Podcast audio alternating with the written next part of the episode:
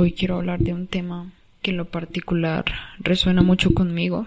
Habla mucho de mi trabajo y de lo que yo hago constantemente con las personas que tengo la suerte de acompañar en sus procesos mentales y emocionales, donde uno logra entender después de mucho tiempo de cuestionamiento sobre su vida, logra entender que hay una base fundamental que hay que tratar con especial cuidado, con pinzas y que es una parte que si no trabajas va a ser muy difícil que con otro tipo de trabajo que por supuesto debes hacer con el con los otros aspectos que involucran tu vida sabes que una base de esto y que un gran paso para empezar a trabajar como tal toda tu vida es esto de lo que quiero hablar hoy. Decidí hablar sobre esto hoy porque logro ver en varias de las sesiones que he tenido con las personas que tengo la suerte de acompañar en sus procesos mentales y emocionales, donde se encuentran estancados con temas que tienen que ver con sus papás, que tienen que ver con esa historia que yo me estoy contando de mi papá y de mi mamá. Y acá hay que hacer un, un punto fundamental, que si tú no tienes papás, debes tener un rol o una imagen de papá y de mamá o de las personas de las cuales tú consideres como esa parte paterna y materna de tu vida o la gente que te crió, básicamente. Todos tenemos esa imagen. Y si por el contrario, pues tus papás murieron o no los conociste, seguramente también tengas que trabajar eh, esta parte, por supuesto de manera diferente pero la tendrás que trabajar. Así como es lo mismo que tu papá haya estado igual de presente como que tu papá se haya ido. No son mejores los problemas de unos ni los de otro. Todos nos tocó diferente, a todos nos tocó familias diferentes, papás diferentes, nadie lo decidió, todos fuimos arrojados al mundo y nadie que me esté escuchando ahorita, tú que me estás escuchando ahorita, no tuviste la opción de escoger dónde nacer, de escoger tu papá, de escoger tu mamá, de escoger tus hermanos, de escoger tu nacionalidad, de escoger tu género. No tuviste la oportunidad, pero lo que sí puedes hacer es qué hacer con lo que ya se te dio. Porque donde naces no lo decides, pero a dónde vas sí. Y es muy importante que desde ya lo empecemos a ver como lo que es. Porque lo que te decía, no importa si tu papá estuvo presente, si tu papá estuvo ahí, siempre va a haber algo que trabajar. Unos porque tienen, otros porque no tienen. Unos porque ya dan por hecho algo, otros porque no. Que es que al final la vida es una paradoja.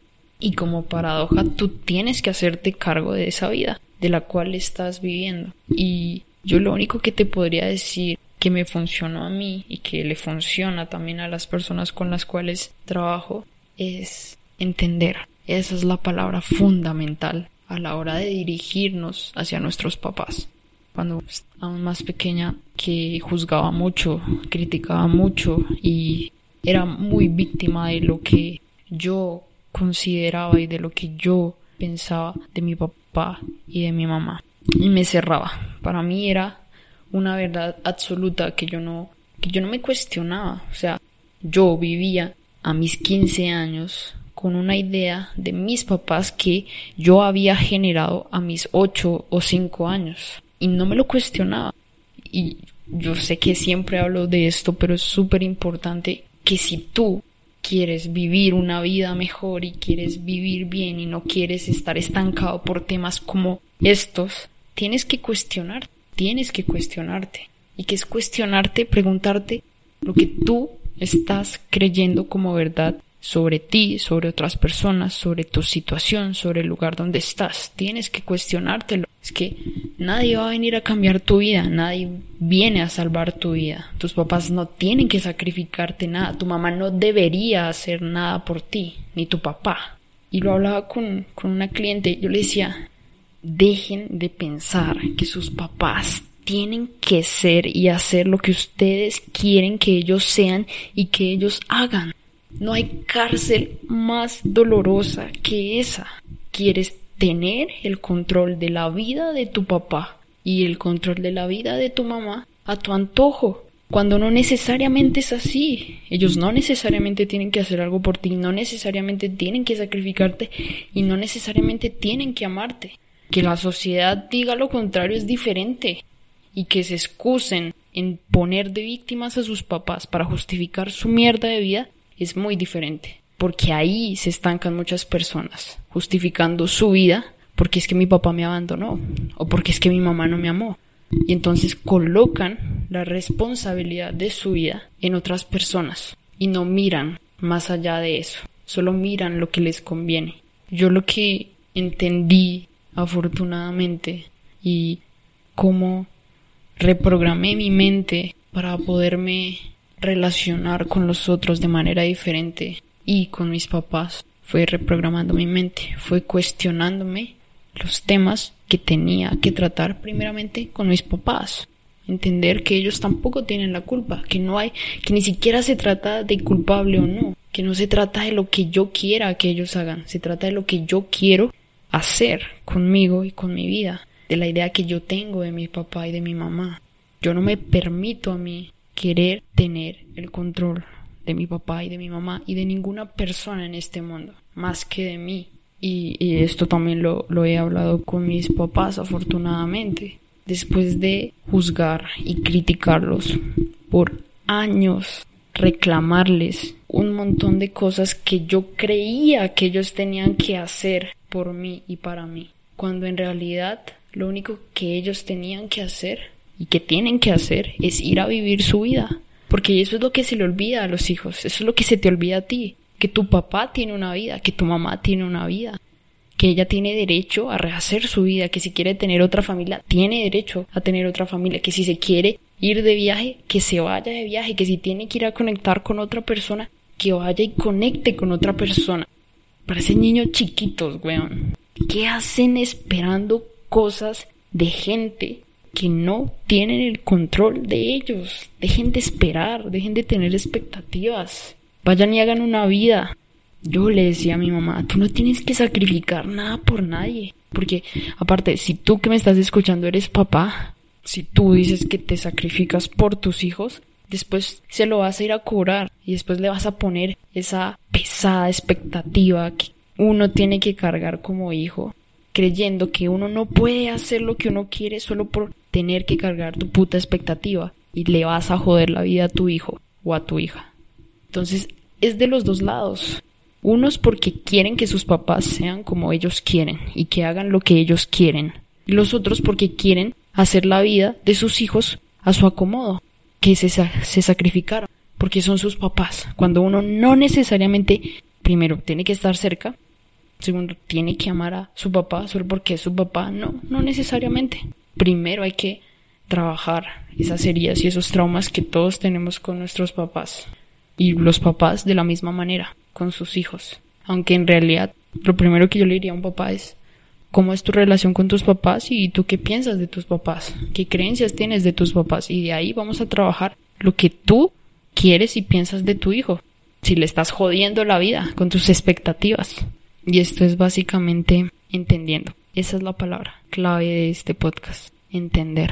Cuando yo entendí que mi papá y que mi mamá eran más que su rol de papás, que eran personas que sienten, que ríen, que lloran, que no saben qué hacer con su vida, que se sienten perdidos, que a lo mejor ya no quieren seguir viviendo, que son sumamente infelices, que no les gusta su trabajo, que no pudieron o no tuvieron la oportunidad de hacer realidad sus sueños, que a lo mejor están en una relación que no les gusta, que a lo mejor se sacrifican porque piensan que no hay otra opción y porque eso les han dicho que es ser papá, sacrificarse, cuando en realidad el amor nada tiene que ver con sacrificarse. El amor es procurar la libertad del otro, aunque no me incluya, aunque no quiera estar cerca. Yo por eso hoy, afortunadamente, puedo decir que amo profundamente y libremente a mis papás, aunque yo no quiera estar cerca de ellos, aunque no me incluya, y no por un tema de ego, de egocentrismo y de narcisista que comúnmente me lo dicen, no,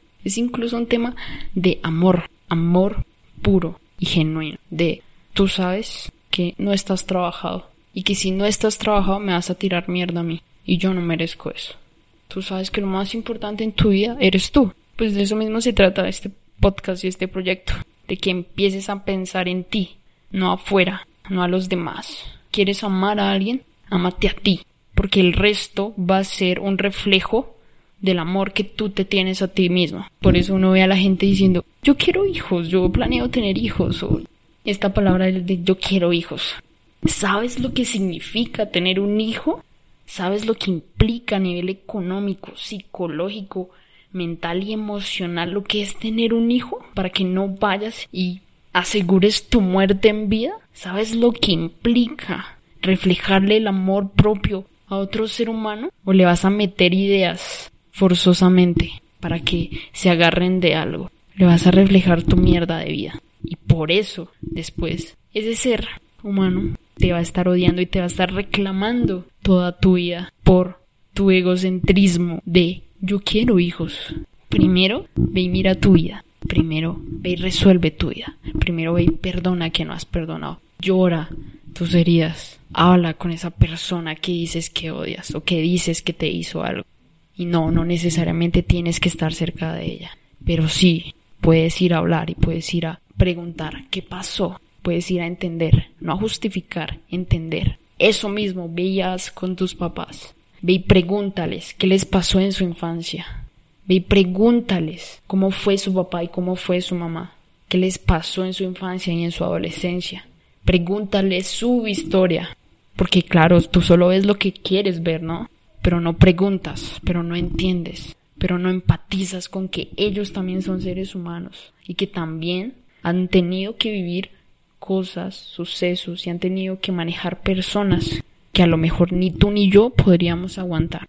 Pero claro, sigues juzgando, sigues criticando y sigues reclamando solo porque tú crees que ellos deberían ser lo que tú quieres que ellos sean. Y eso hice yo. Fui a preguntarle a mi mamá y a mi papá qué les había pasado. Y ahí entendí y dejé de estancarme con mi papá y con mi mamá. Entendí que ellos hicieron lo mejor que habían podido hacer con las herramientas que tenían, con el conocimiento que tenían y con el nivel de conciencia que tenían en ese momento. Y también entendí que ser papá no es fácil por todo lo que implica y aunque es su responsabilidad hacerse cargo de lo que ellos han decidido, lo hicieron lo mejor que podían y como, como ellos creían en ese momento que era lo mejor.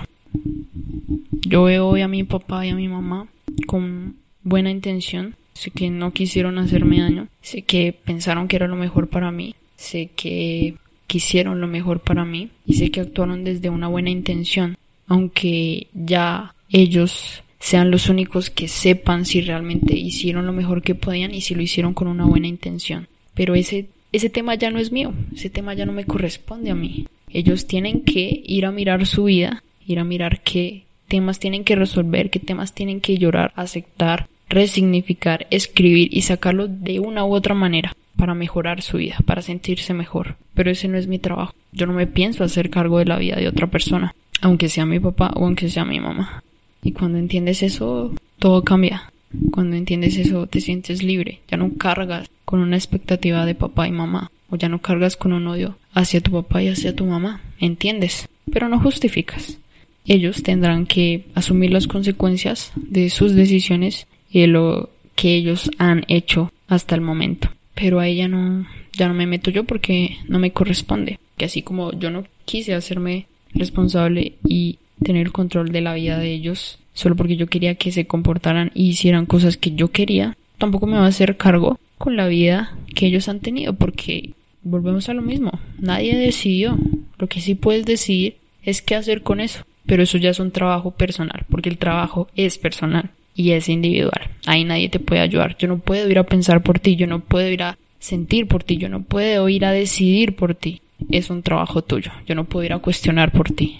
Es un trabajo tuyo.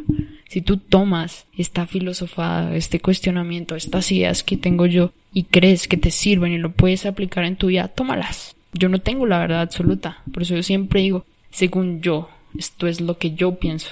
Porque no pienso que la vida solo sea de una manera. Hay gente que le sirve, hay gente que no le sirve. Tú decidirás eso y lo aplicarás en tu vida. Lo más importante es que te lleves eso, cosas que te sirvan, cosas que te ayuden a vivir mejor. Y lo he podido ver en muchas personas, cómo están estancadas en, en este tema sobre, sobre los papás. Y es un tema que tienes que ir a mirarlo, observarlo, confrontarlo, ni siquiera con palabras, pero sí tienes que aceptarlo. Tienes que ir a observarlo y tienes que ir a confrontarlo. Tienes que ir a sentirlo, tienes que ir a llorarlo.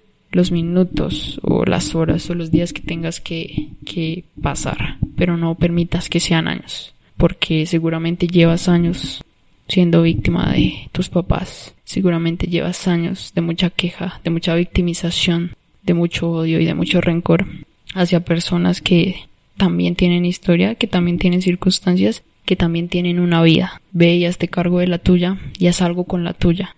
Y empieza a tomar decisiones y empieza a alejarte de eso que tú crees que no te aporta nada, aunque sea tu papá. Amar implica libertad. Y si ellos no están trabajados, pues no merecen estar cerca de ti en este momento. Yo en este momento no quiero estar cerca de mi papá y de mi mamá. En este momento. No lo sé en un mes, no lo sé en un año, pero los amo libremente y los apoyo en donde sea que estén y haciendo lo que ellos quieran hacer. Pero entendí. Y ya no cargo con un odio, un rencor, sino ahora es solo amor, aunque no quiera estar cerca. Y aunque a eso le cueste a media Latinoamérica salir de la víctima y empezar a ser responsable de ti y de tu vida y entender que tu papá no tiene la culpa, que tu mamá no tiene la culpa, que el gobierno no tiene la culpa, que tu hermano no tiene la culpa, que nadie tiene la culpa. Y si quieres tener un culpable, tenlos. El de allá tiene la culpa, pero yo me hago responsable de mi vida. Y yo decido quién tiene la responsabilidad de mi vida. Yo o esa persona que yo creo que es culpable de todo lo que me sucede en mi vida. Yo no juego a eso. Yo juego a que yo tengo el control de toda mi vida. No hay nada fuera de mí. Yo no voy a permitir que otra persona tenga el control y la responsabilidad de mi vida. Yo no juego a eso. Porque esas personas a las cuales tú dices que te hicieron algo son dueñas de ti les permites que ellos validen o invaliden lo que tú estás sintiendo, lo que tú estás pensando, cuando en realidad el mero hecho de que tú lo sientas y de que tú lo pienses es suficientemente válido como para ir a ser, a sentir, a aceptar, a observar, a confrontar y a resignificar eso que estás sintiendo y que estás pensando para vivir una vida mejor, para ser una mejor versión de ti. Y para eso se requiere valentía y para eso se requiere coraje y se requiere trabajo y se requiere tiempo que muy pocos logran llegar ahí, pero que si llegas ahí es un lugar increíble y es un punto increíble de vida porque todo se vuelve útil, todo se vuelve una herramienta. Ya entiendes que todo está en tu control, ya entiendes que todo depende de ti, que tú dependes de ti. Y si me estás escuchando y aún estás en una situación donde dependes de otras personas, ahí también lo puedes hacer. Ahí puedes empezar a trabajar en ti y puedes empezar a trabajar esta manera de relacionarte con tus papás y ir con calma, mirando y decidiendo qué puedes hacer y qué opciones tienes para cuando llegue el momento tomar la decisión de alejarte o de tomar otra otro rumbo pero con calma, con siempre pensando en tu bienestar, siempre pensando en lo que te va a hacer bien a ti. No hay que tomar decisiones apresuradas. Es lo que tocó. Tú decides qué hacer con eso que tocó. Tienes opciones. Pero ahorita mismo la opción más fundamental que debes tomar es empezar a hacer algo con lo que tienes en el lugar que estás y con la conciencia que tienes. Si quieres mejorar, busca herramientas. Puedes escuchar esto, tienes internet, ya tienes una herramienta increíble. Dejen de perder tiempo en TikTok, en Instagram, en WhatsApp, hablando con sus amiguitos, las mismas huevonadas y quejándose de lo mismo de siempre y hablando mal de sus papás o de otra gente. Empiecen a trabajarse ustedes mismos. Empiecen a trabajar su vida, empiecen a perdonar, empiecen a resignificar, empiecen a utilizar todo a su favor para crear desde ya una vida increíble. Y cuando llegue el momento de tomar esa decisión de irte, si, si es que así lo quieres, de alejarte de tus papás, lo hagas con un profundo amor, con una profunda libertad, con una profunda tranquilidad de saber que estás haciendo lo mejor para ti, para tu salud mental y para tu vida, y también de una u otra manera un regalo para ellos y para, para su libertad, para su amor y para su crecimiento. Espero que te haya servido esta filosofía y este cuestionamiento, pero tengo que hablar sobre esto porque lo tengo en la cabeza y, y he venido trabajando con personas que también están estancadas en, este tema de los papás que yo también en su momento también estudia y, y empatizo con ellos. Y no puedo hacer otra cosa que compartir lo que me sirvió a mí y eso me sirvió a mí, el cuestionamiento, cuestionamiento, el dejar de creer que yo tengo la verdad, el dejar de pensar y dejar de contarme esa misma historia y repetírmela para seguir justificando una vida que no es mía, para seguir justificando a alguien que no soy yo. Así que todo lo que yo te quería decir con esto es, ve y habla con tu papá, ve y habla con tu mamá, ve y habla con esa persona que no has perdonado, con esa persona que dices que te hizo algo y entiende. No justifiques, entiende y aléjate si así lo quieres y resignifica esa persona o esa situación a tu favor. Todo para que te sirva. Tú decides qué significa eso para ti. Así que, querida mamá, querido papá, si estás escuchando esto, te amo, pero no quiero estar cerca de ti en este momento. Y sé que tú con profundo amor y conciencia entiendes desde dónde viene desde dónde vienen mis palabras. Y ya para finalizar y cerrar este episodio me gustaría recomendar una canción que se llama Running in the Family, pero como es común y normal en mí se me olvidó el nombre de la banda, entonces voy a pausar un momento y voy a buscar el nombre de la banda. Ok, ya lo encontré. Running in the Family by Level 42. O en español, Level 42. Es una canción que me gusta mucho, que me la mostró mi papá y que desde mi perspectiva habla un poco de, de esto que estábamos hablando como tal hoy, ¿no?